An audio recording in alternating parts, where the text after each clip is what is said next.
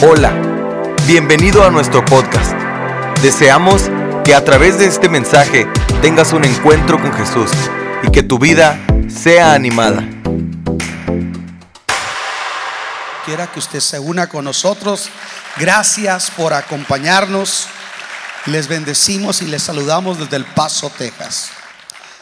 Hermanos, la semana pasada comenzamos una serie que habla sobre la la trayectoria, o mejor dicho, dice la, la correcta realización, la ruta a la correcta realización. Y estamos viendo el libro del profeta Ageo. Si me pueden ayudar en pantalla, estamos viendo ah, la vida del profeta Ageo, el libro del profeta Ageo, y estamos hablando acerca de la ruta a la verdadera realización. Y la semana pasada pudo haber sido un poquito este, eh, fuerte. Yo simplemente me apegué al texto. No sé si, si este, fue muy fuerte, pero yo creo que eh, a veces nosotros necesitamos considerar tal y como la Biblia nos dice las cosas. Entonces, este, si usted se enojó conmigo, pues reclámele a Dios. Quiero comenzar diciéndole, Dios está interesado en nuestra realización integral. Claro que sí. Juan escribe y le dice, amado, yo deseo que seas prosperado en todas las cosas, así como prospera tu alma. Diga conmigo, el deseo de Dios, o mejor dicho, el plan de Dios es que yo sea prosperado en todas las cosas. La vida espiritual, la vida física y la vida moral, la emocional. Dios quiere que tengamos una realización integral. Dios no está peleado con eso. Es cierto que existe una teología eh, muy capitalista llamada la teología o la doctrina de la prosperidad. Eh, pero tanto la doctrina de la prosperidad que se va al extremo como la doctrina de la miseria que enseña que ser pobre, ser espiritual, ambas están igual de torcidas. Le puedo decir un ejemplo, ¿no? Acá en la lado de la doctrina de la prosperidad eh, enseñan mucho el da para que Dios te dé. Da para que Dios te dé. A Dios no le voy a hacer un trueque. A Dios no le voy a dar para que Él me dé. A Dios lo voy a honrar por lo que Él es. Eso, eso debe ser. Pero se va a ese extremo. Y también hay otro extremo acá donde nacieron cantos que hasta cantamos y creían que eran muy espirituales, ¿verdad? Y cantábamos la ofrenda, la ofrenda, la ofrenda del Señor. Si tú le das un centavo, el Señor te da dos. O sea, hicimos una teología de un Dios centavero al que hay que darle la última moneda. También esa doctrina, con todo ese canto, es antibíblico. Entonces, tiene que haber una perspectiva correcta. ¿Cuál es la correcta ruta a la realización. Y hoy quiero hablarles cómo se entra a la realización correcta. La semana pasada hablamos de cómo los judíos habían olvidado su historia. Escuche esto. Dios los llevó a Babilonia como esclavos. Los babilonios destruyeron todo el pueblo de Israel, Jerusalén, el templo, lo destruyeron y se los llevaron cautivos a Babilonia como parte de un juicio divino porque ellos habían dejado de honrar a Dios para adorar los ídolos. Y llegó el momento donde el culto a Dios en Jerusalén se había vuelto tan superficial, tan ligero, tan, tan light, que llegó un momento donde lo único que Dios pudo hacer fue mandar un juicio de 70 años de cautiverio para ellos, para que ellos comprendieran y entendieran. Hay generaciones que eh, son réprobas delante del Señor y, y Dios tiene que terminar con esa generación para poderse manifestar a otra generación. Dios quiere que nosotros seamos no una generación réproba, sino una generación sensible que puede escuchar la voz de Dios y que puede dejar un legado de fe a la próxima generación. Bueno, el pueblo de Israel regresó después de 70 años y volvieron a repetir la historia. Ya no estaban adorando ídolos directamente, pero habían abandonado el quehacer de la reconstrucción del templo y eso, escuche, era otra forma de idolatría. Idolatría no solamente es hincarse delante de una, de una imagen o de una figura inerte. Eso no solamente es idolatría, la idolatría va mucho más allá. Idolatría es cuando en nuestro corazón cosas llegan a ocupar el lugar de Dios. Diga conmigo, idolatría es lo que mi corazón ocupa el primer lugar. Entonces el pueblo que había caído en la idolatría, por así decirlo, y la idolatría consistía en el, el egoísmo, el egoísmo y por consecuencia la indiferencia a lo sagrado. Entonces, como ellos habían olvidado su historia, el pueblo que olvida su historia vuelve a repetir los problemas. Por eso en Ageo, si usted quiere estar con su Biblia abierta, por favor, y puede tomar notas, en Ageo capítulo 1, del versículo 9 al versículo 11, Dios les dice estas palabras. Me voy a permitir leer la nueva versión internacional. Dios les dice a ellos, ustedes esperan mucho pero cosechan poco. Lo que almacenan en su casa, yo lo disipo de un soplo. ¿Por qué? Porque mi casa está en ruinas, mientras ustedes solo se ocupan de sus propias casas, afirma el Señor Todopoderoso. Y luego dice, por eso, por culpa de ustedes, los cielos retuvieron el rocío y la tierra se negó a dar sus productos. Yo hice venir una sequía sobre los campos y las montañas, sobre el trigo y el vino nuevo, sobre el aceite fresco y el fruto de la tierra, sobre los animales y los hombres y sobre toda obra de sus manos. O sea, Dios dice, lo que está pasando en la naturaleza solamente es la respuesta divina al orden de prioridades incorrecto que ustedes están llevando como estilo de vida. Eh, ellos eran un pueblo de campesinos y ganaderos, primordialmente. Entonces, cuando dejaron de honrar a Dios, Dios llamó a la sequía y, todo tipo de plagas aparecieron y la tierra se hizo improductiva. Y Dios les dice, la palabra clave del, del mensaje pasado era, meditad bien en vuestros caminos. Miren cómo están viviendo, cómo se están conduciendo. ¿Qué orden de prioridades están teniendo? Entonces, eso fue lo que ellos recibieron y fue lo que hablamos la semana pasada. Pero nosotros cuando escuchamos el mensaje de Dios, escuche esto, el mensaje de Dios puede provocar tres reacciones en un individuo. Número uno, yo veo cuando Pedro predica el sermón del día del Pentecostés, dice que la gente fue compungida por el Espíritu Santo y, le dijeron, ¿qué haremos? ¿Qué haremos? Porque entendemos que hemos pecado. ¿Sí? Y Pedro les dice, bueno, bautícense, arrepiéntanse. Ok, escuche, puede haber la respuesta positiva a Dios. Pero también puede haber la, misma respuesta, pero, pero ya no en positivo, sino en negativo.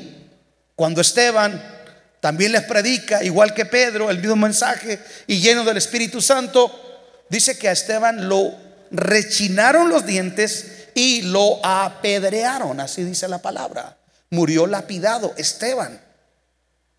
Esa es la otra reacción, el rechazo hacia lo que Dios dice, el rechazo a lo sagrado.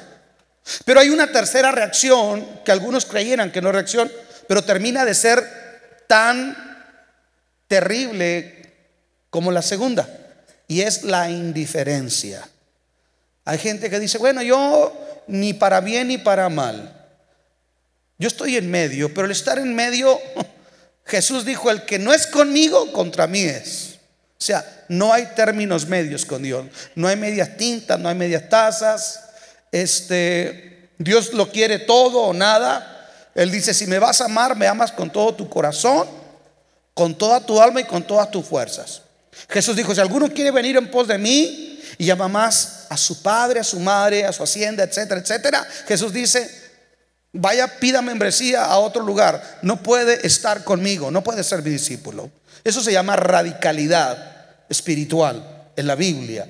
Entonces, puede producir esas reacciones. Pero ¿cómo nosotros podemos saber, escuche esto, que nos estamos encaminando o entrando a la ruta de la realización correcta? Vamos a ver tres indicadores en el punto número uno. Quiero hablarle de tres indicadores que nos muestran que estamos entrando a la ruta correcta de la realización, que estamos yendo por buen camino. El primero, el primero, es que el mensaje que hemos recibido ha producido en nosotros un temor reverencial. Diga conmigo, temor reverencial. La palabra reverencia parece que ahorita muchos no la consideran. Sobre todo las teologías más modernas no consideran mucho esta palabra reverencia. Pero la reverencia es algo que compete a aquellos que dicen creer en Dios y practicar la piedad. No está hablando de terror, está hablando de temor reverencial. Parece que es Proverbios 1.7 donde dice, el principio de la sabiduría es el temor de Jehová. Este es un temor reverencial. Es como lo más parecido es el respeto y amor y obediencia de un hijo hacia su padre. Respeto, amor y obediencia de un hijo a su padre. ¿Cuántos de ustedes han practicado esto? Antes con que los papás nomás lo miraran. ¿Cuánto les tocó ese tiempo? No se diga cuando ya sacaba Doña Coco la chancla, ¿verdad? Y no crecimos traumados. Aló. Pero hubo otros que nomás con la pura mirada. Escuche esto. Porque había un temor. A mí todavía me tocó. Incluso a un tío abuelo que nos daba la mano para que se la besáramos. No sé ustedes cuánto les tocó eso. Levanten su mano. Y ese es un, temor reverencial. Era, era reverenciar. Incluso, incluso la palabra reverendo que se usa en Estados Unidos para los clérigos cristianos, simplemente decirle, le tengo en respeto, reverend, reverendo. No está hablando que sea super santo, simple y sencillamente nuestra sociedad le concede a usted y le debe un respeto. Parece que hoy ni en esa área estamos viviendo el reverenciar o reconocer u honrar a los que nos presiden en el Evangelio.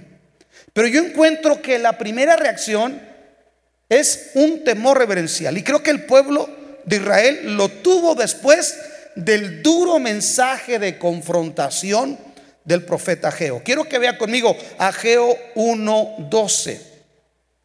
Dice así: Zorobabel, hijo de Salatiel, el sumo sacerdote Josué, hijo de Josadac, y todo el resto del pueblo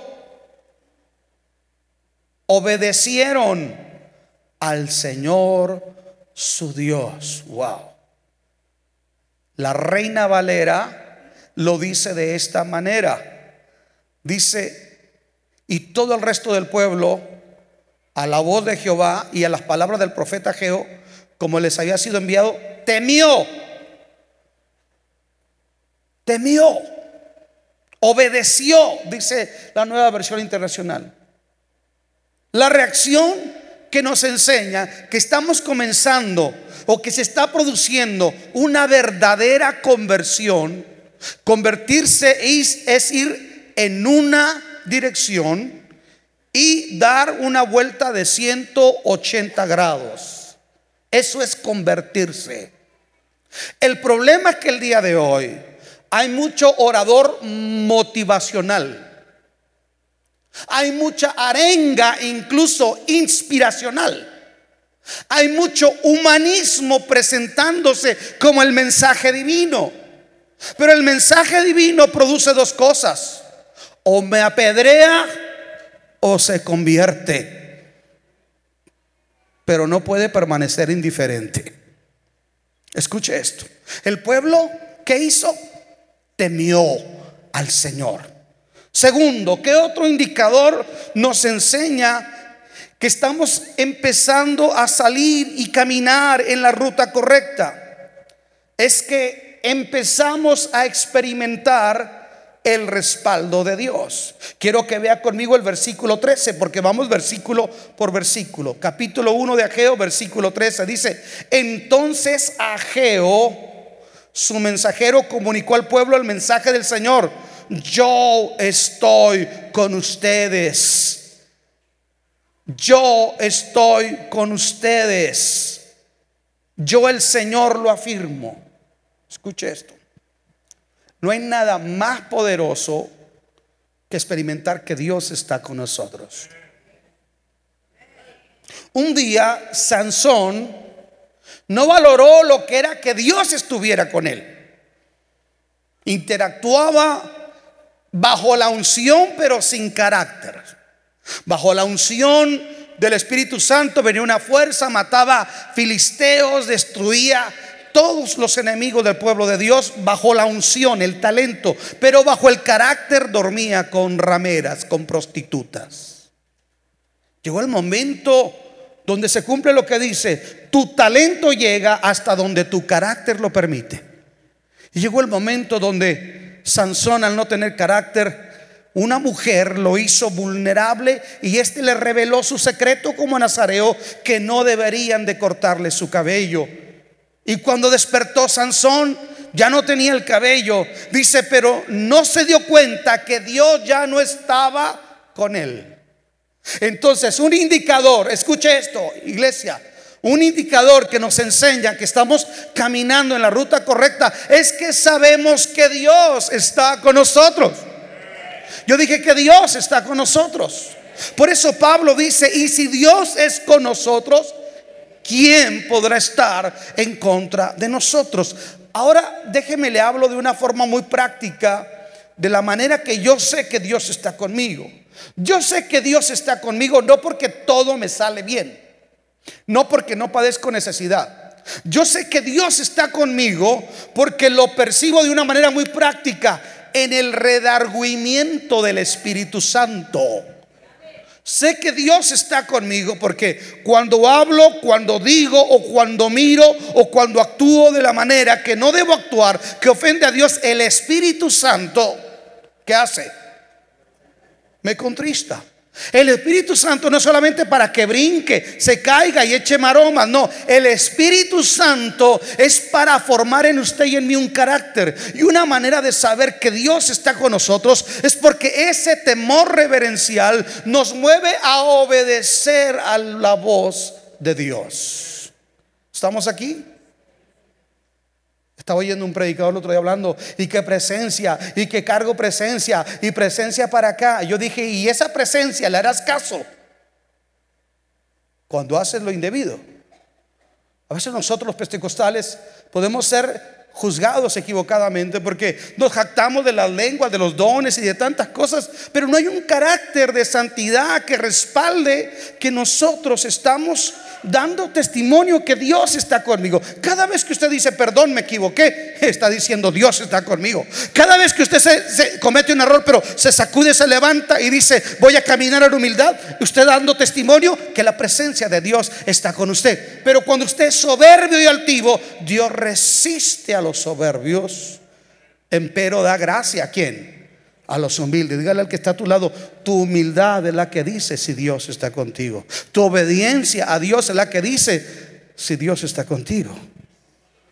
¿Qué otro indicador nos enseña que estamos yendo por la ruta correcta? ¿Sabe qué es? Un despertamiento. Un despertamiento espiritual. La Biblia dice que cuando el hijo pródigo le pidió injustamente a su padre la hacienda, la juntó toda, fue y la malgastó viviendo perdidamente. Y cuando ya le faltó todo, porque a veces en el bullicio del momento se siente bonito, pero llega el viento frío de la cruda realidad. Y cuando todo le falta al hijo pródigo, entonces dice, y volviendo en sí, dijo, ¿qué me está pasando? ¿Dónde estoy? Estoy queriendo comer las algarrobas que comen los cerdos. Es más, siento que ellos lo disfrutan más, pero yo no soy para estar aquí en las algarrobas. No fui creado para estar en las, algarrobas. Ah, tengo un padre que tiene abundancia de pan y aún los jornaleros comen abundancia. Y yo siendo un príncipe estoy viviendo como un paria. Cuando él despierta espiritualmente, lo realiza. Hay cristianos que hablan de gloria y viven en miseria, que cantan de victoria y viven en derrota.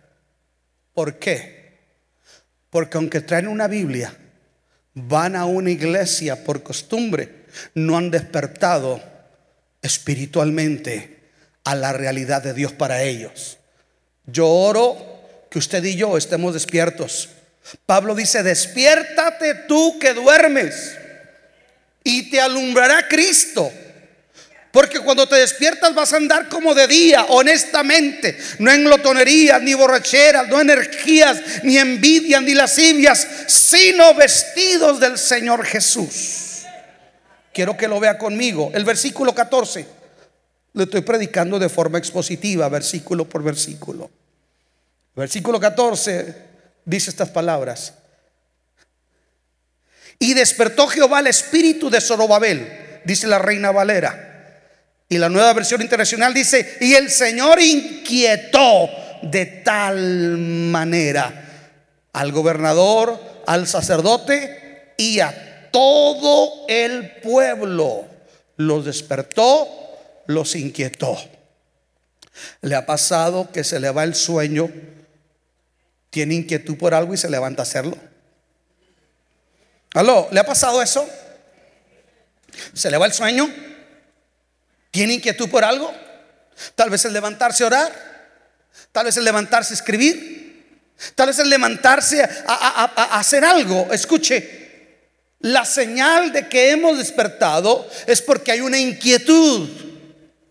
Y esa inquietud se va a apreciar a través del compromiso activo del trabajo. Aló. Yo dije a través del compromiso. A través del compromiso. La inquietud se mide en el compromiso. Y dice un dicho, el interés tiene pies. Hello. Entonces estos son tres indicadores que nos muestran si estamos caminando en la ruta correcta. Esa respuesta solamente usted se la tiene que dar. ¿Soy alguien realmente despierto en las cosas del Señor? Estoy sintiendo inquietud por lo que Dios quiere que haga para su obra. Estoy actuando en consecuencia. Usted no puede decir, pastor, yo amo a Dios usted no hace nada para Dios. Usted no puede decir que usted es una persona que ya le amaneció, ya despertó y sigue viviendo igual que los demás. No, Señor. Dios va a honrar cuando el pueblo despierta, siente inquietud y dice, y comenzaron a trabajar. Y mire qué importante es esto, porque Dios data cuando haces y cuando no haces. El versículo 15 dice, y era el día 24 del mes sexto del segundo año del rey Darío, el día que el pueblo despertó, se inquietó y comenzó a trabajar. Qué bueno sería que se dijera. Era el mes segundo del tercer año del rey Donald Trump. Domingo 11 de la mañana, que fulano de tal despertó, le cayó el 20 y se activó. Porque Dios trabaja así. Este día, porque va a llegar el día que va a decir, mira, este día te cayó el 20, hijo. Te persiguieron todo este tiempo, todo este tiempo lo desperdiciaste. Ahí le va para esos pasivos a perpetuidad. Esos que dicen, pues yo aquí estoy bien, ya habrá tiempo. Miren, Dios un día te va a enseñar, mira, todo el tiempo, todo el privilegio que te perdiste. Aquí te hablaron, rechazaste. Aquí te hablaron, te hiciste el ofendido. Aquí te hablaron, brincaste de chiverío. Perdón, te fuiste a otra congregación. Pero acá te cayó el 20. En el mes segundo, en el mes de febrero, del día 9 del rey del copete precioso, Donald Trump. Te cayó el 20. Yo oigo que hoy le lloro que le caiga el 20 ahorita y no en el otro eh, administración que hoy nos caiga el 20. Ok, ya hablamos acerca de lo que son los indicadores que nosotros estamos actuando de manera correcta. Ahora, quiero que vea esto. Cuando hay un dicho por ahí que dice, nosotros hacemos lo posible, Dios hace lo imposible. Diga conmigo, yo hago lo posible, Dios hace lo imposible. Usted hace su parte que nadie más la tiene que hacer. Entonces Dios va a hacer su parte. Le doy un ejemplo. En el Antiguo Testamento, eh, eh, el pueblo viene avanzando, ya cruzó el Mar Rojo, han atravesado parte del desierto por 40 años y ahora van a atravesar el río Jordán. Entonces para atravesarlo el río está caudaloso. Y Dios le dice al pueblo, dile a los sacerdotes que avancen. Y cuando sus aguas, sus pies, o mejor dicho, la falda de sus vestidos, toque las aguas del Jordán, el Jordán se va a abrir. No lo voy a abrir si ustedes no caminan. Primero caminen, accionen, luego yo abro el Jordán. Estamos aquí. A veces nosotros queremos que Dios haga sin que yo haga. Reina Ravalera de Luis Alba dice, Dios no cumple caprichos ni endereza jorobados. No importa que tanto te decreten y te frían en manteca y en aceite. Si usted no hace lo que usted tiene que hacer, Dios no va a mover un solo pie para que usted avance. Escuche esto. Si usted no hace, es que yo quisiera, pues usted puede soñar. El día que usted empieza a hacer, deja de ser un sueño y se convierte en un propósito en acción. Mire, y yo encuentro que Dios hace algo. Esto me encanta, porque este es el corazón de esta predica. Lo que viene es pura lindura, hermano, de verdad.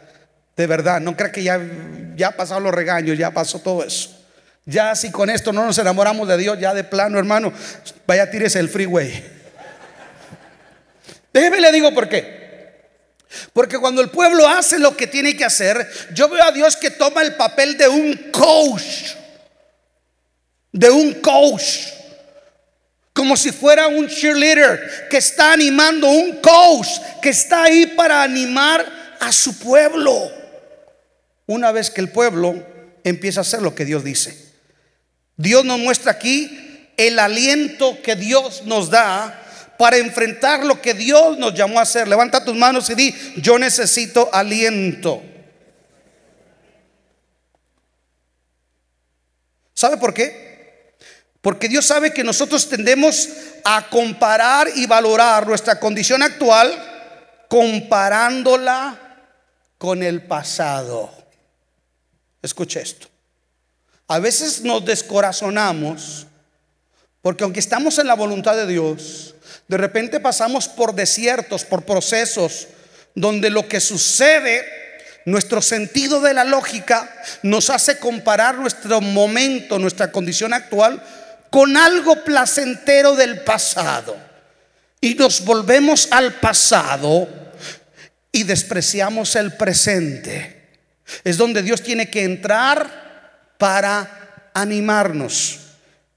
Yo encuentro que una señal de que nosotros estamos desalentados es cuando nos embarga la nostalgia por el pasado de tal manera, de tal manera, que la alegría de unos es la tristeza de nosotros.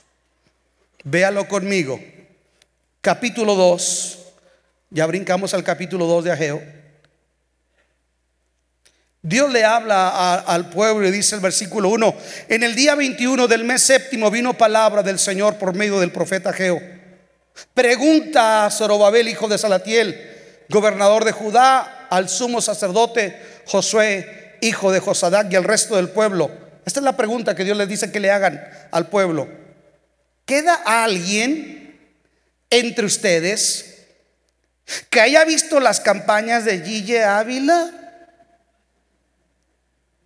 ¿Queda alguien entre ustedes que haya visto las campañas de Billy Graham? ¿Queda alguien entre ustedes que tiene nostalgia por seguir cantando con el himnario bautista, metodista o himnarios de gloria y triunfo? ¿Queda alguien entre ustedes que diga, los cantos de marinos eran espirituales porque hablaba del apocalipsis? ¿Queda alguien entre ustedes que diga, no, los cantos de Marcos Witt, esos sí eran inspirados. Queda alguien entre ustedes que diga, no, aquellos de cuando Cuca bailaba y que danzaba uno y remodeleaba. Queda alguno entre ustedes que vea para atrás y menosprecie el gozo y el júbilo de algunos cristianos en el presente. Hello. Aquí Dios nos da para todos. Porque yo encuentro algo que estaba ocurriendo. Quiero que vea conmigo, por favor, porque Dios le dice a Ageo que le pregunte esto al pueblo. Esdras capítulo 3, versículo 10. Ocurre a la par de lo que está hablando Ageo. Dice Esdras capítulo 3, versículo 10, y cuando los albañiles del templo de Jehová echaban los cimientos, pusieron a los sacerdotes vestidos de sus ropas y con trompetas, y a los levitas hijos de Asaf con címbalos, para que qué? ¿Para que qué, hermanos? No está la del versículo allá. Oiga, no hay nadie en cabina. Cristo vino. Ay, yo creí que te había sido con el Señor. Es Esdras 3:10. Dice, los levitas estaban cantando con címbalos y alababan a Jehová según la ordenanza del rey David, rey de Israel, cuando estaban echando los cimientos. Esdras 3:11. Y cantaban alabando y dando gracias a Jehová y diciendo, porque Él es bueno, porque para siempre es su misericordia sobre Israel. Y todo el pueblo aclamaba con gran júbilo, alabando a Jehová, porque se echaban los cimientos de la casa de Jehová. Discúlpame que de repente me brinco de la, de la NBI a la 60, pero esto lo quiero leer como lo dice la 60. Y dice el verso 12, y muchos de los sacerdotes, de los levitas y de los jefes de las casas paternas, muy jóvenes, ¿Cómo? Ancianos que habían visto la casa primera, viendo echar los cimientos de esta casa, celebraban, lloraban en alta voz, mientras muchos otros daban grandes gritos de alegría. Y no podía distinguir el pueblo el clamor de los gritos de alegría y la voz del lloro, porque clamaba el pueblo con gran júbilo y se oía el ruido hasta lejos. La alegría de unos, la nostalgia y el lamento de otros. Mm. Escuche esto. Por eso yo aprendí que me tengo que gozar con lo que me pongan enfrente. Aló. Como evangelista, los hermanos Vargas son testigos. Venimos de una iglesia muy conservadora, old fashioned, old school, tipo asamblea de Dios de la vieja guardia. En nuestra iglesia había director del coro y cantaban los himnos. Sembraré, sembraré. Y hacían así el que dirigía. Por eso los muchachos se ríen de mí porque dicen que todo de repente me sale. Sembraré, sembraré mientras viva la preciosa palabra de Dios. ¿Cuántos se lo saben? Y luego pasaba la hermana Ramoncita Domínguez y cantaba un canto especial. Jesús es mi piloto. Y luego llegaba la misma hermana de siempre, hermanos, doy gracias al Señor por la salvación de mi alma y el perdón de mis negros pecados. Todo lo puedo en Cristo que mi Filipenses fortaleces 4:13. Y luego había a veces una hermana que lloraba, testificaba y era puro llorar y puro llorar y puro llorar. Y estábamos en el mero centro de la ciudad de Juárez, donde se paraban los camiones. Y un día estaba la hermana, llore y llore, pero lloraba con sentimiento. Ay, mi Cristo. Y, se para una viejita en la entrada y le decía: ¿Qué te hacen, mija? ¿Qué te hacen estos eh, protestantes separados, locos? ¿Qué te hacen, mija? Pero era lindo, yo me gozaba, era, era mi Gilson, ese era, ese era mi Gilson. ¿Me entiende? Yo vengo de ahí. Después empezó ahí con que eh, las de Marcos Will, la marcomanía, ¿verdad? Marcos Will, Marcos Vidal, Marcos Barrientos.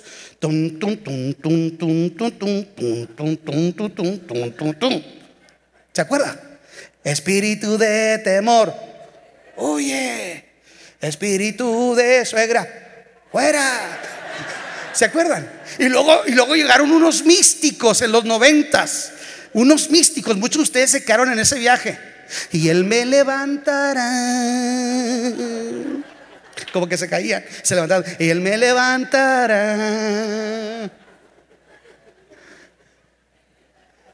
Cada generación tiene su lenguaje y tiene sus uniformes. Yo vengo del uniforme donde no podía entrar con tenis a la iglesia No entraba con camiseta a la iglesia. ¿Qué capaz que iba a llegar con jeans a la iglesia? En el llamado se paraba la sociedad coral y cantaba tal como soy. Ese era el contexto del que yo vengo. Escuche. Pero como evangelista Dios me empieza a sacar y de repente llevé con los que danzaban remolineando, remol. Y yo decía, bola de carnales, ahorita que agarre el lugar los voy a reprender. Hasta que Dios me puso en mi lugar. Empecé a conocer el cuerpo de Cristo. Después me invitaron a predicar los metodistas, los bautistas. Hoy me invitan más los bautistas. Unas me invitaron a la Iglesia Nacional Presbiteriana en Mérida. Me dijeron, no lo recomendaron, pues queremos que venga y nos predique un campamento juvenil en Puerto Progreso, Yucatán. Y le dije, pero yo quiero ser muy honesto, mire, yo predico, yo hago cambio de voz, yo llamo al altar, yo impongo las manos y me dijeron, por eso lo estamos invitando. Wow. Me tocó ir a, congregaciones acá más al norte de Estados Unidos de puro boricua. Gozo, gozo, gozo yo quería, pero lo buscaba donde no lo había. De repente las semanas empezaban. Un día me metí entre dos viejitas que me cabecearon las.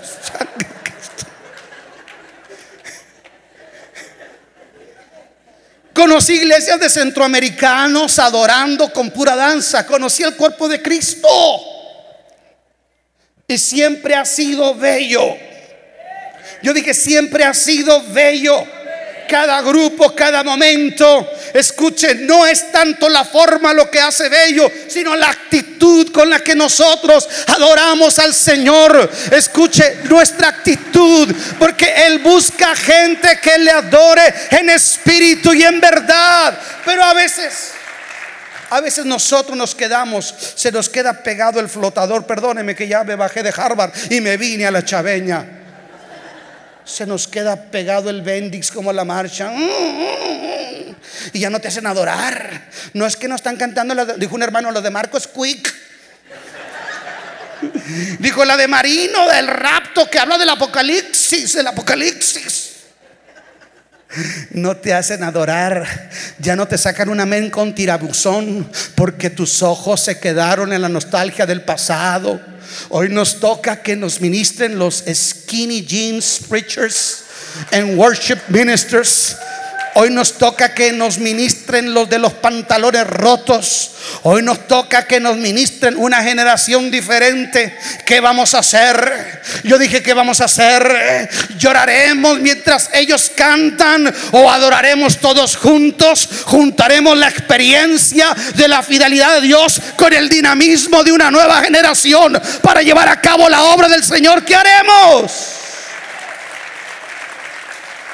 Me conquistó el maestro de la maestría, válgame la, expresión, el maestro que nos está dando la maestría, un hombre de 83 años, y dice, hoy hay una guerra civil al interior de la iglesia, una iglesia que se quedó en el pasado y que desprecia lo que Dios está haciendo el día de hoy a través de los jóvenes. Hello.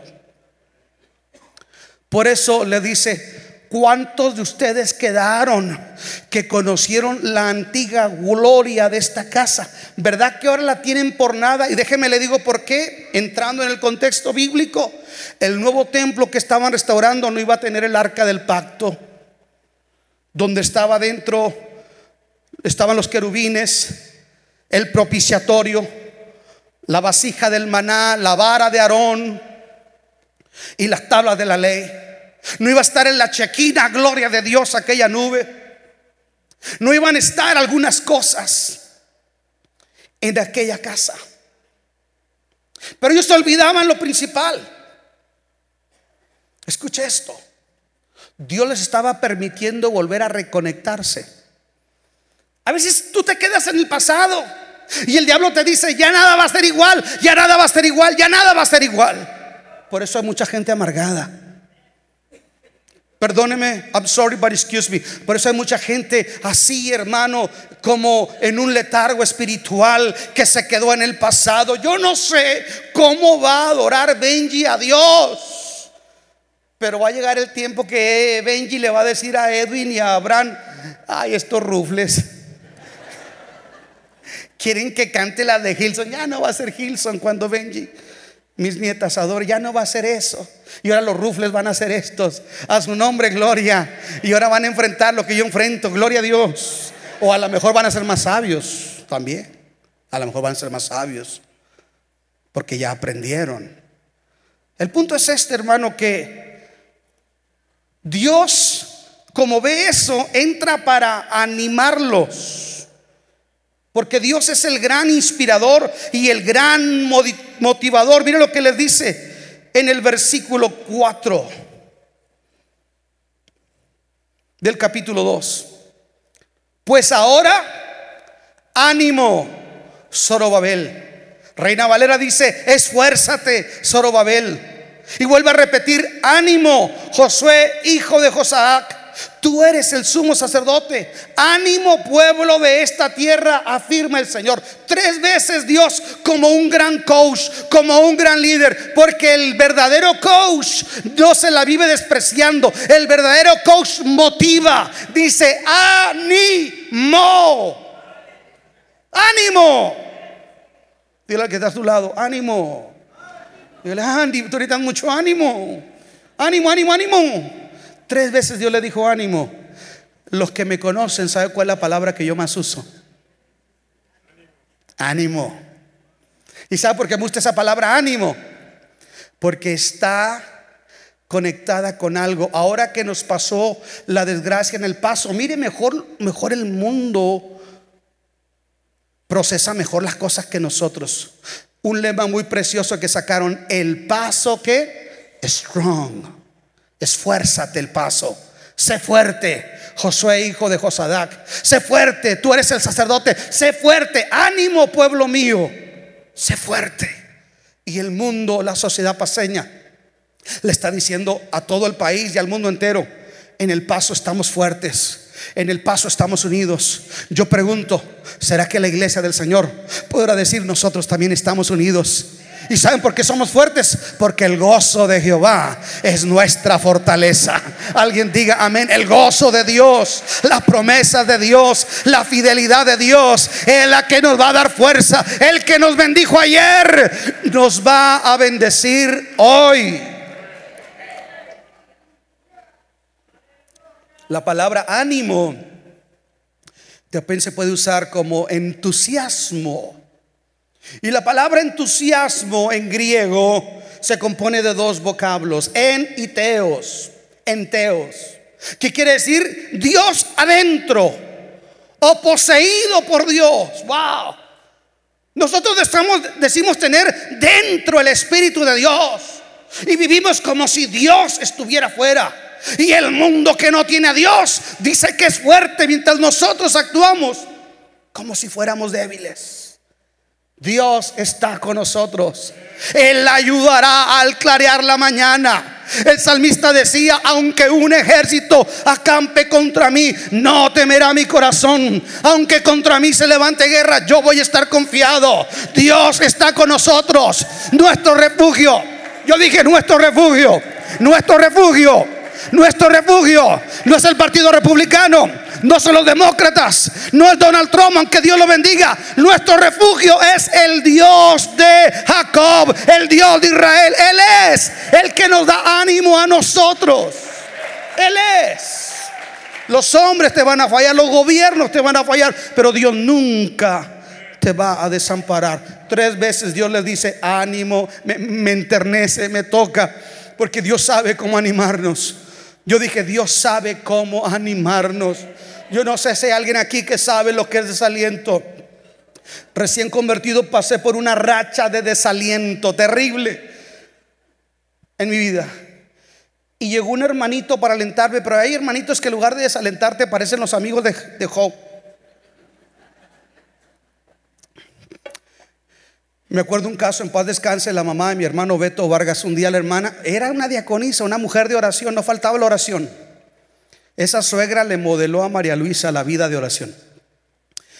Y recuerdo que un día la hermana pasó por un proceso difícil físico y estaba deprimida. Y nos juntaron porque éramos diáconos para apoyar a la hermana Elenita Vargas.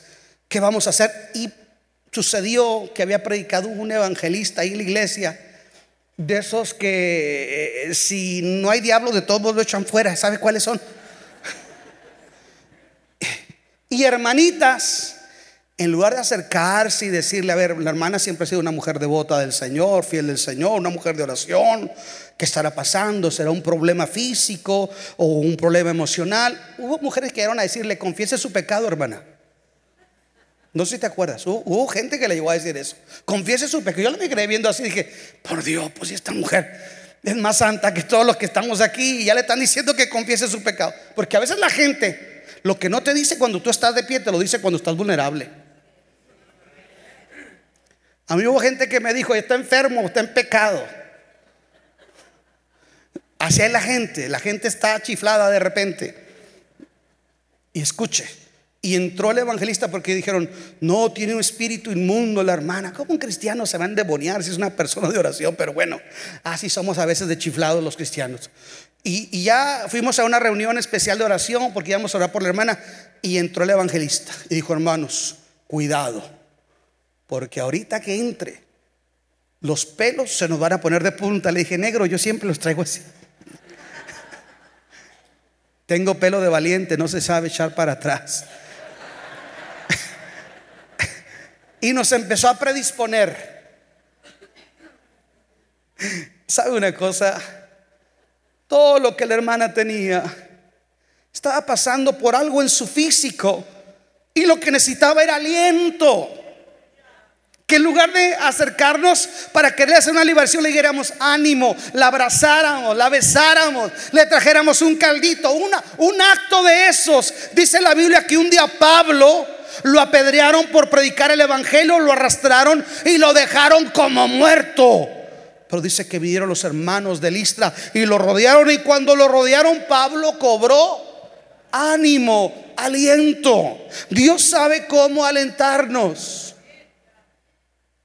No sea como aquellos que querían hacerle liberación a la hermana Lenita Vargas, porque a veces son cristianos así. Escuche, me acuerdo un día que estábamos pasando una prueba. Ah, pastores, amigos míos llegaban. Oye Luis, que se te fue toda la gente de Cántico Nuevo. Y le dije, brincos dieras, ¿verdad? Desgraciado. Perdón, hermano, usted quisiera eso, ¿verdad? Quisiera que se beseara aquí para que se te llenara allá porque tú eres pescador de pecera, ¿verdad? Depende de que un ministerio fracase para que el tuyo crezca. Qué miseria. Pero hay gente que a veces es así. Yo recuerdo un día estaba muy desalentado, recién convertido. Y llegó un hermanito con toda la buena voluntad para alentarme. Y el pobre no hallaba cómo decirme, cómo decirme. Mi hijo Edwin, yo creo tendría pasadito los dos años o los dos años, pero al igual que a mí la platicaba, hablaba desde chiquito. Y me recuerdo que nomás entró donde yo estaba, agarró un Nuevo Testamento Gedeón y me dijo mi hijo chiquito, hermanos, me dijo, papá, esta es la palabra de Dios y la palabra de Dios vive. Cuando yo escuché eso de un niño de dos años, Sentí el poder de Dios de arriba abajo. Dios me alentó, Dios me abrazó. Yo no podía cuestionar que eso venía de Dios porque era un bebé casi el que lo estaba diciendo. Escuche esto, si alguien sabe cómo consolarte es Dios. Si alguien sabe cómo sacarte de la nostalgia es Dios. Si alguien sabe cómo sacarte de la amargura, de la falta de perdón es Dios. Si alguien sabe cómo sacarte del sentimiento de culpa es Dios. Si alguien sabe sacudirte el polvo y enfrentarte hacia adelante, ese es Dios. Un día Jeremías dijo, ya no voy a hablar más en tu nombre porque cada vez que hablo me es contado por escarnio me meten a la cárcel, se burlan de mí. Yo creo que Jeremías sería un predicador diciéndolo hoy, mira Señor, ni mi esposa dice amén. Porque hay esos casos. No ha sido el mío, pero yo he conocido hombres de Dios frustrados que están así. Y déjeme le digo algo. Jeremías dijo, no voy a hablar más en tu nombre.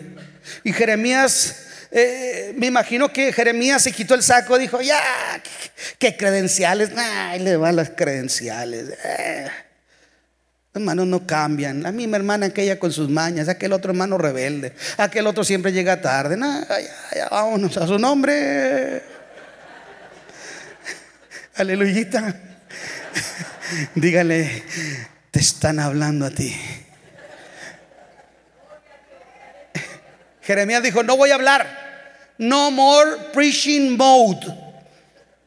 No más aleluya, no más ministración. No voy a hablar en tu nombre. Dios, estoy trompudo.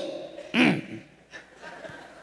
Y Dios, yo dije, Dios, el gran coach, el gran consolador, el gran inspirador, aleluya. Dice que empezó a acariciar la vida de Jeremías. Y dijo Jeremías, aunque yo no quería más hablar en tu nombre, hubo un fuego dentro de mí y me seduciste, oh Jehová, y fuiste más fuerte que yo. Porque hubo un fuego en mi corazón que a veces, a veces parece que se apaga, pero todavía está ahí la llamita. Por eso Pablo le dice a Timoteo, todo lo que tienes que hacer es avivar el fuego del don de Dios que está en ti por la imposición de mis manos. ¿Sientes que se está apagando la velita? La Biblia dice que Jesús dijo esto, Él no apagará el pábilo que humeare Escucha esto. Jeremías dijo, hubo un fuego en mi corazón que se metió en los huesos. De tal manera que Dios cambió mi parecer, mi pensamiento y me sedujiste, oh Jehová. Yo no sé si usted sabe lo que es cantar un cántico nuevo. Un cántico nuevo es mucho más que una, que una experiencia extasiática al momento de cantar. Un cántico nuevo es el cántico que canta el que ha tocado la lona y se vuelve a levantar. Es el canto de una nueva experiencia, de una nueva visitación. Por eso dijo el salmista, me sacaste del lodo cenagoso y pusiste mis pies sobre una peña y pusiste un cántico nuevo en mis labios. Alguien tiene que adorar al Señor porque necesitas un cántico nuevo. Dios está aquí para alentarte, Dios está aquí para animarte, Dios está aquí para bendecirte. Ánimo. ¿Quién me gritó ánimo? Grítelo de nuevo, hermana. Otra vez. Ánimo. Dígale que está a su lado. Ánimo. Ánimo. Grítale que está a su lado. Ánimo. Vamos, vamos, hágalo.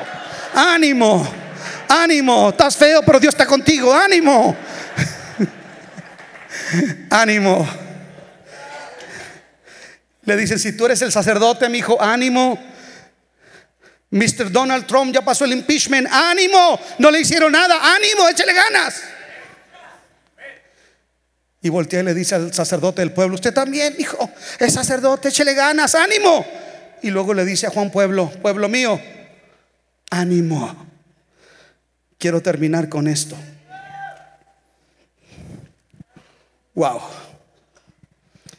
Dios le dice a ellos, señoras y señores, volveré a actuar igual con la misma fidelidad que lo hice en el pasado. Lo único que Dios imita del pasado es su pasión por bendecirnos. Los moldes cambian, pero el sentir de Dios sigue siendo el mismo. Voy a actuar de la misma manera que lo hice contigo en tu primer amor. Quiero que vea conmigo el versículo 5. Mi espíritu permanece en medio de ustedes conforme al pacto que hice con ustedes cuando salieron de Egipto. Wow. Cuando ellos salieron de Egipto, de Egipto el terror de Dios había caído sobre el faraón. Los dioses de los egipcios fueron avergonzados con Dios plagas. Escuche, el mar rojo no pudo contenerse ante la gloria del Dios vivo que iba delante de ellos. En la noche las serpientes se hacían para un lado y había un fuego en el desierto que les guardaba de los animales ponzoñosos. Era la chequina gloria de la presencia de Dios. De día una nube de refrigeración en medio del solón y del calor abrasador iba con ellos. Yo hago un pacto que voy a ir igual que cuando salieron de Egipto. Voy a ir con ustedes. Nada ni nadie te podrá hacer frente. Como estuve con Moisés, estaré con ustedes. El Dios que llegó con los peregrinos a este país. El Dios que caminó con Moody con Finney, con Smith Wittersworth, el Dios que caminó con Billy Graham, el Dios que caminó con los cristianos que vivieron antes de nosotros, es el mismo Dios que está con nosotros. Yo dije, es el mismo Dios que está con nosotros. Se murió Billy Graham, pero sigue la presencia del Señor. Alguien diga amén. Se fue Gigi Ávila, pero sigue el poder de Dios. Alguien diga amén. Un día se va a Luis Alba, pero seguirá el poder de Dios y el Señor todavía no ha venido. Porque no se trata de los hombres. Se trata que el que juró estar con nosotros es el Dios todopoderoso. Alguien tiene que adorar el nombre del Señor. Escuchen esto. Mi presencia irá con ustedes. Cuando la presencia de Dios iba con Moisés, le dijo, y te dará descanso. Wow. Te dará descanso. Yo disfruto mucho el descanso de Dios. Porque soy un hombre, me confieso, muy, preocupón, muy y a veces muy impaciente. Pero he aprendido a conocer el descanso de Dios. Cuando llega un momento donde digo, no tengo optimismo, no tengo ánimo, no tengo recursos, no sé qué hacer. Pero descanso en ti, Señor. Descanso en ti. Voy a descansar en ti. Y cuando yo descanso en Él, Él hace lo que yo no puedo hacer. Él le dijo al pueblo, estar quietos y conocer que yo soy Dios. Qué difícil es quedarse quieto y esperar que la presencia de Dios haga lo que yo ya no puedo hacer. Porque yo hago lo que puedo y Dios hace lo imposible.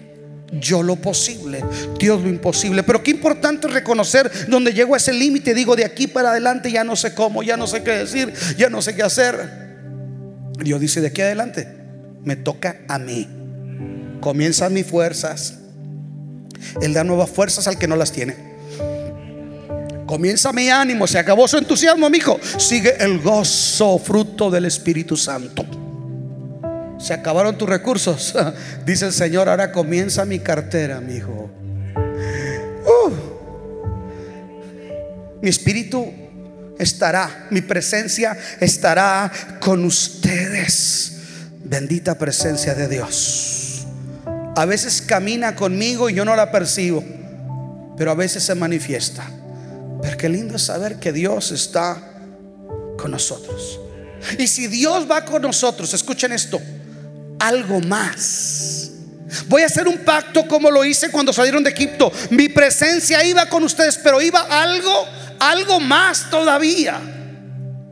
Quiero que vean el versículo 6 y el versículo 7. Dice, no teman porque así dice el Señor Todopoderoso. Dentro de muy poco haré que se estremezcan los cielos y la tierra, el mar y la tierra seca, la tierra firme. La reina Valera dice en el versículo 7, y haré temblar todas las naciones y vendrá el deseado de todas las naciones y llenaré de gloria esta casa, ha dicho Jehová de los ejércitos. Reina Valera 60, espérenme. Pero la NBI no dice vendrá el deseado de las naciones. Vean cómo lo dice la nueva versión internacional. Dice, haré temblar a todas las naciones, sus riquezas llegarán aquí y así llenaré de esplendor esta casa, dice el Señor Todopoderoso. Entonces aquí hay un conflicto. Por años, cuando leía la Reina Valera 60, decía, la segunda venida de Cristo vendrá el deseado de las naciones. Pero se ha estudiado más a detenimiento cuando la reina Valera fue hecha, Casiodoro de Reina estaba siendo perseguido por, por España y Francia. Entonces no tuvo acceso a muchos manuscritos más antiguos. Escribió la reina Valera, excusen, a prisa y bajo persecución. Qué bendito libro, ¿verdad? Los que la escribieron, los que la tradujeron del griego y hebreo y arameo al español, eran ex sacerdotes que estaban siendo perseguidos por la diabla Inquisición para matarlos una joya de la literatura universal. En español no solamente es el Quijote de la Mancha, es la Reina Valera. Pero Casiodoro de Reina no tenía acceso a ciertos manuscritos más antiguos, sino a copias que venían de copias. Escuche, cuando se descubrieron los rollos del Mar Muerto en Qumran y se tuvo acceso a otro tipo de manuscritos más apegados, se dieron cuenta que hubo un error de traducción y la palabra que se usa para deseado es la palabra chenda. Y la palabra chenda en hebreo lo que está diciendo es lo deseado, no el deseado, lo deseado de las naciones. Lo deseado de las naciones. Lo deseado de las naciones no es Cristo, porque el mundo entero está bajo el maligno, ¿estamos de acuerdo? Entonces las naciones no desean a Cristo. Lo deseado de las naciones es la riqueza. Entonces cuando el pueblo de Israel, esto tiene perfecta armonía del versículo 7 con el versículo 6 del versículo 5, porque en el versículo 5 les dice, como hice un pacto con ustedes cuando salieron de Egipto, mi presencia iba con ustedes, Pero porque la presencia de Dios iba con los judíos, los israelitas, dice que no salieron con las manos vacías. ¿Qué hicieron los egipcios? Los llenaron de riquezas. Escucha esto. Entraron como esclavos y salieron millonarios de Egipto. ¿Usted ha leído eso en Éxodo? ¿Sabe de dónde sacaron tanto oro, tanta plata, tantas piedras preciosas, tantas maderas tan especiales para construir un santuario en el desierto? Porque los egipcios, antes de que se fueran, los llenaron de riqueza. Porque esto hace Dios. Yo dije, esto hace Dios. Quiero que vea conmigo, por favor, en Proverbios, si es tan amable, vea conmigo en Proverbios, capítulo 13, versículo 22. ¿Cómo tiene sentido lo que le estoy diciendo? Proverbios 13, 22. Dice, el bueno dejará herederos a los hijos de sus hijos, pero la riqueza del pecador está guardada. La riqueza del pecador está guardada para el justo. Cuando el justo se armoniza en el plan y en el propósito de Dios, Dios dice, voy a conmover los cielos y la tierra y todas las naciones las voy a conmover para que éstas envíen sus riquezas. Quiero darle, explicarle un cumplimiento parcial y un cumplimiento pleno de esa palabra profética. Cumplimiento parcial. En aquel tiempo, para reconstruir el templo necesitaban madera, metales preciosos, oro, plata, piedras preciosas, etcétera. Escuche esto.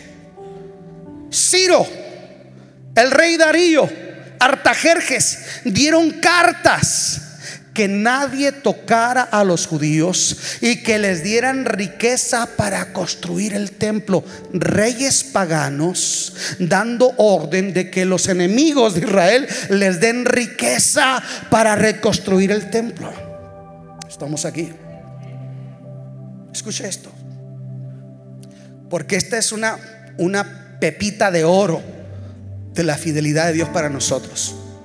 Cuando tú y yo cuando tú y yo ordenamos nuestras prioridades y armonizamos con el propósito de Dios, Dios va a conmover lo que tenga que conmover.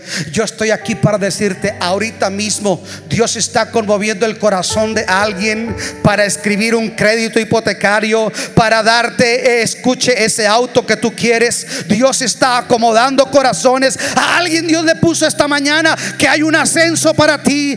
Algo Dios determinó con respecto a tu negocio, porque cuando tú y yo nos armonizamos con el plan de Dios, Dios va a conmover lo que tenga que conmover para que la riqueza del impío se pase de tu lado. ¿Cuántos lo celebran? ¿Cuántos lo celebran?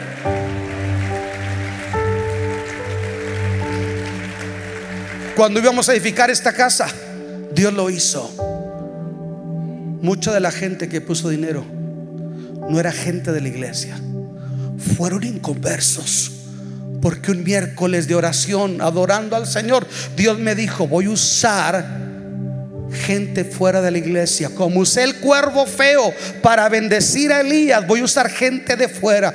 Y me acuerdo que los hermanos llegaban, pastor, mi patrón lo mira usted en Telemundo.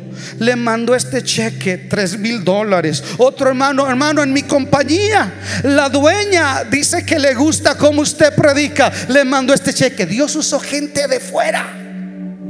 Escuche esto. Algo yo he aprendido se lo pongo de esta manera. Porque los veo muy incrédulos.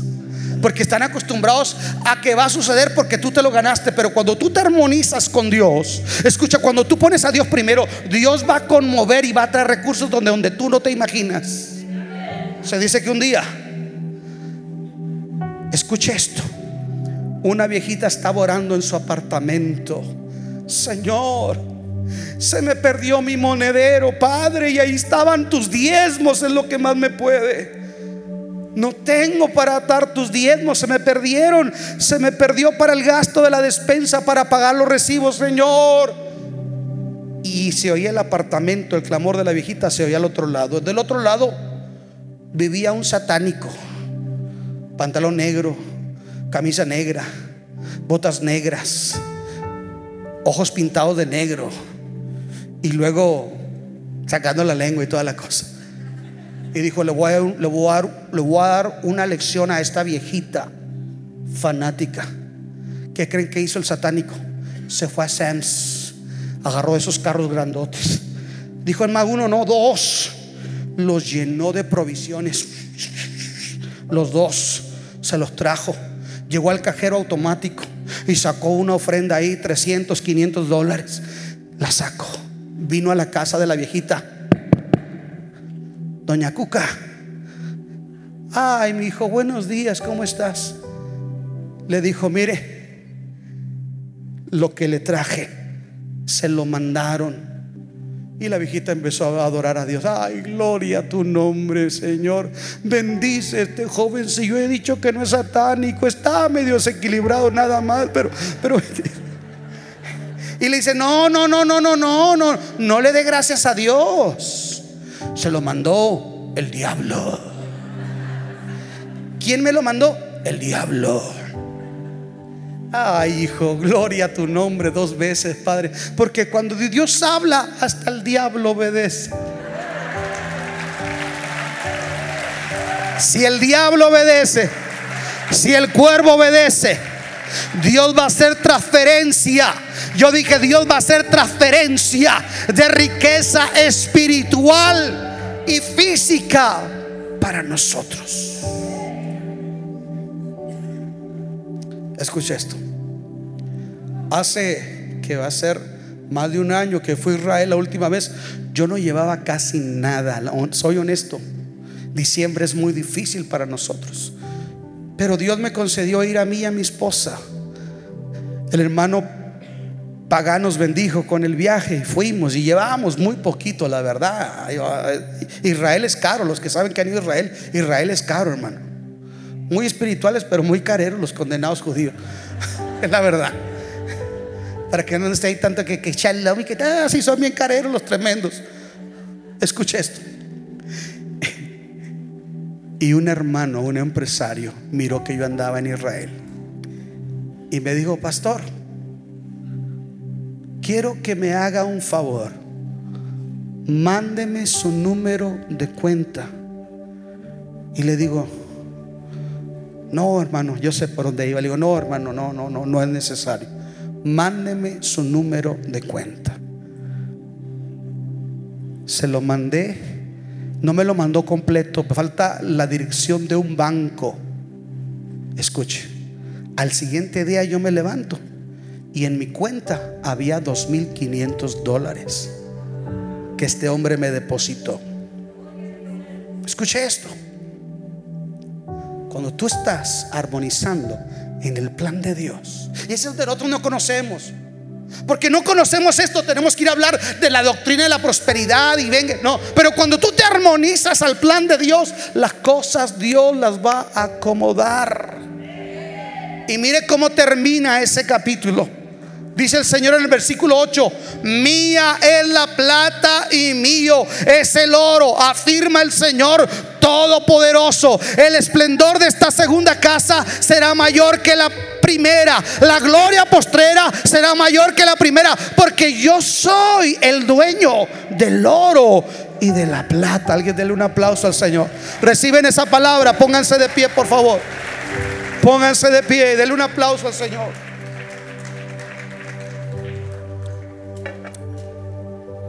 ¿Sabe cuál es nuestro problema? Que a veces no creemos que Dios puede bendecirnos más de lo que nosotros podemos hacer. Yo le podría compartir testimonios de lo que Dios ha hecho. Pero sabe que mejor quiero que mañana ustedes me lo compartan a mí, me digan, pastor, yo hice caso a lo que usted predicó, recibí la palabra, temí, actué y mire, Dios me ha bendecido. El otro día se una persona el viernes hubo un mensaje, el viernes antepasado un mensaje poderoso aquí que trajo Beto Madrid. Y hubo gente que en el momento actuó y se deshizo de cosas que se tenían que deshacer. Yo quiero escuchar testimonios de que alguien aquí se está volviendo a Dios con todo su corazón. Tú vas a ver, eh, escucha, no solamente es en lo, en lo material, tú vas a, vas a ver cómo Dios va a obrar con ese hijo, con esa nuera, con ese problema porque cuando tú buscas primeramente el reino de Dios y su justicia, todas las demás cosas van a venir por añadidura. Pero todo comienza de esta manera.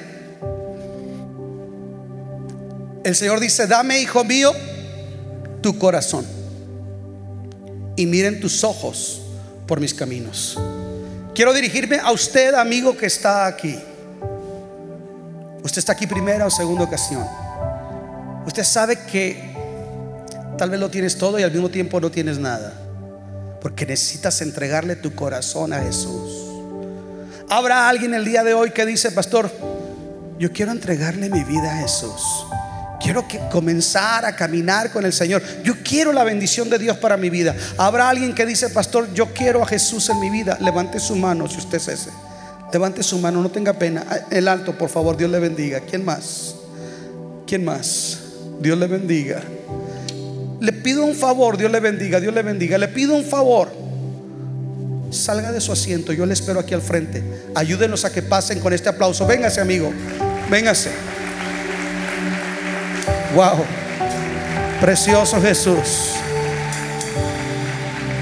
Pásele hermosa por Hoy hay un antes y un después en su vida. Se llama Jesús, el que da paz, el que compró con sangre su salvación, el dueño del oro y de la plata. Un antes y un después. Comienza cuando le damos el corazón. ¿Habrá alguien más que dice, pastor? Yo quiero a Jesús, yo quiero a Jesús. Yo necesito a Jesús en mi vida. Si todos los demás aquí ya lo tenemos al Señor, levanten sus manos al cielo. Cierren sus ojos conmigo un momento, por favor. Levanten sus manos al cielo. Levanten sus manos al cielo, por favor. Wow. Cierra tus ojos. Deja de ver lo que fue tu vida. Deja de ver tu atractivo pasado. Deja de ver la gloria pasada en tu vida. El Señor dice, la gloria postrera será mayor que la primera. Lo que voy a hacer en el futuro no se compara con lo que tú has tenido en tu vida. La paz que te voy a dar, la bendición que te voy a dar. Lo que yo voy a hacer en tu familia no se compara con lo que tú has vivido. Por eso en Cántico Nuevo decimos, todavía no vives tus mejores días. Todavía no cantas tu mejor canción. Todavía no vives tu mejor tiempo. Todavía no escribes tu mejor diario. Todavía no vives eso. Porque tus mejores días, la gloria postrera, tus mejores días están por venir. Deseamos que Dios haya hablado a tu vida de una forma especial. Si deseas saber más sobre este ministerio, visita nuestra página www.canticonuevo.tv y nuestras redes sociales Cántico Nuevo EP. Y recuerda, tus mejores días están por venir.